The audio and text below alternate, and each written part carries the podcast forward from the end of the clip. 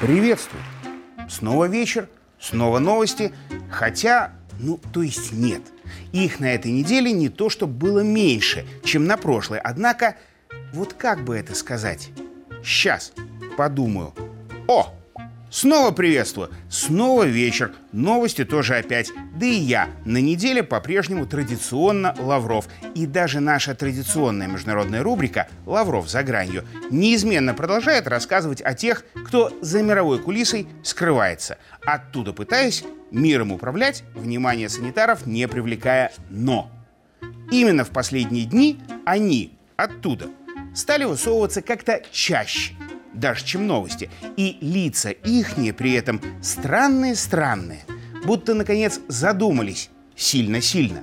И главное, думали-думали, а потом как сделали свои программные заявления. И вот об них, об этих их заявлениях, про то, что было, что будет и чем умы, может быть, успокоиться. Сегодня давайте, тут у нас традиционно программно и поговорим. И начнем с того, от чего точно не успокоишься. Тут глава Госдепа, Блинкин, причем даже не специально, а буквально походя, взял и историю мировую, и военную заодно чисто переписал недописанием.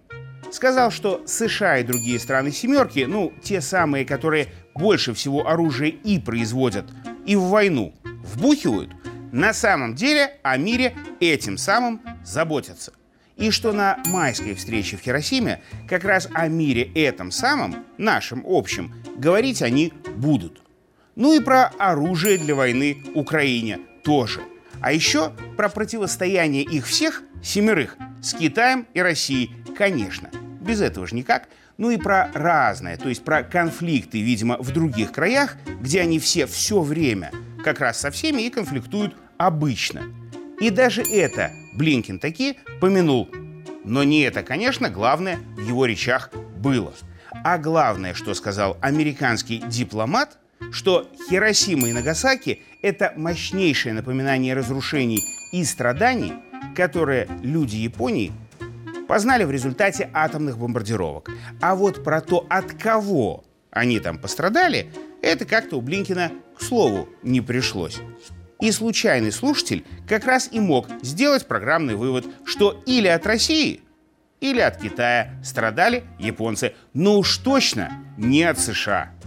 Вот прям перед всего мира изумленными глазами взял Блинкин и спрятал, как кролика обратно в шляпу, общеизвестный факт из прошлого, который в результате заявления уже и не таким общеизвестным, да и не фактом стал. Или вот тут поляк Моровецкий тоже на неделе взял. Э, в смысле? Тоже программно сообщил, что проигрыш Запада в украинской кампании, в которой официально Запад вроде как даже и не сторона, обернется началом конца Золотого века Запада. И тем самым очень мудрый пан за одну фразу, во-первых, и себя к Западу приписал, причем не на правах любимого младшего партнера, а сразу почти равноправного соучастника неучастия. А во-вторых, из этих его слов также вдруг ВОЗ последовало, что этот бардак с блэкджеком и мировыми кризисами, в который Запад весь наш мир вот уже 10 лет как глобально втянул, вот это вот все золотой век был, оказывается. И сразу после этого, думается, многим захотелось из этого их золотого в какой-нибудь другой, всяко более великолепный век переместиться. И тут один турок, министр внутренних дел, на этой же неделе, и не исключено, что как раз под впечатлением от заявлений американца и поляка, взял и сделал это. А именно не то, чтобы сам переместился на другой пост, но выступил с заявлением по делам иностранным – Америка теряет свою репутацию. Весь мир ненавидит Америку, а Европа является пешкой США, программно сказал турецкий министр, явно надеясь в тайне, что никого при этом обласкать не забыл. И как подумаешь, что эти трое, помимо того, что горячей любовью один к одному так и пылают, так еще и являются на секундочку типа военными союзниками по типа оборонительному альянсу НАТО, так все про дальнейшие перспективы их всех и всего нашего мира, который они все на словах обороняют, как-то понятнее делается, но и грустнее. И как бы подтверждая эту мысль, Илон Маск сделал свое заявление в свой черед. Сказал на все той же этой бесконечной неделе заявлений, что надо бы уже всем призадуматься и сделать в США Министерство по контролю за искусственным интеллектом.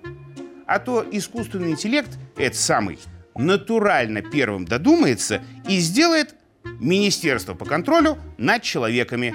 Или еще похуже чего. После чего уже никому из человеков бояться последствий борьбы за мир будет не надо. И только один министр образования США на этой неделе, думаю, всех успокоил. Отвечая на вопросы о самом важном, этот женатый на женщине, то есть вроде цисгендерный и даже относительно белый, в области бороды особенно, персонаж по профессии педагог, не смог с трех попыток угадать, что ж такое женщина с точки зрения Министерства образования США? Потому что побоялся не угодить любым ответом, включая правдивый, кому-нибудь из бесконечного количества меньшинств с большими и очень неприятными лично для него, белого цисгендерного министра, следствиями.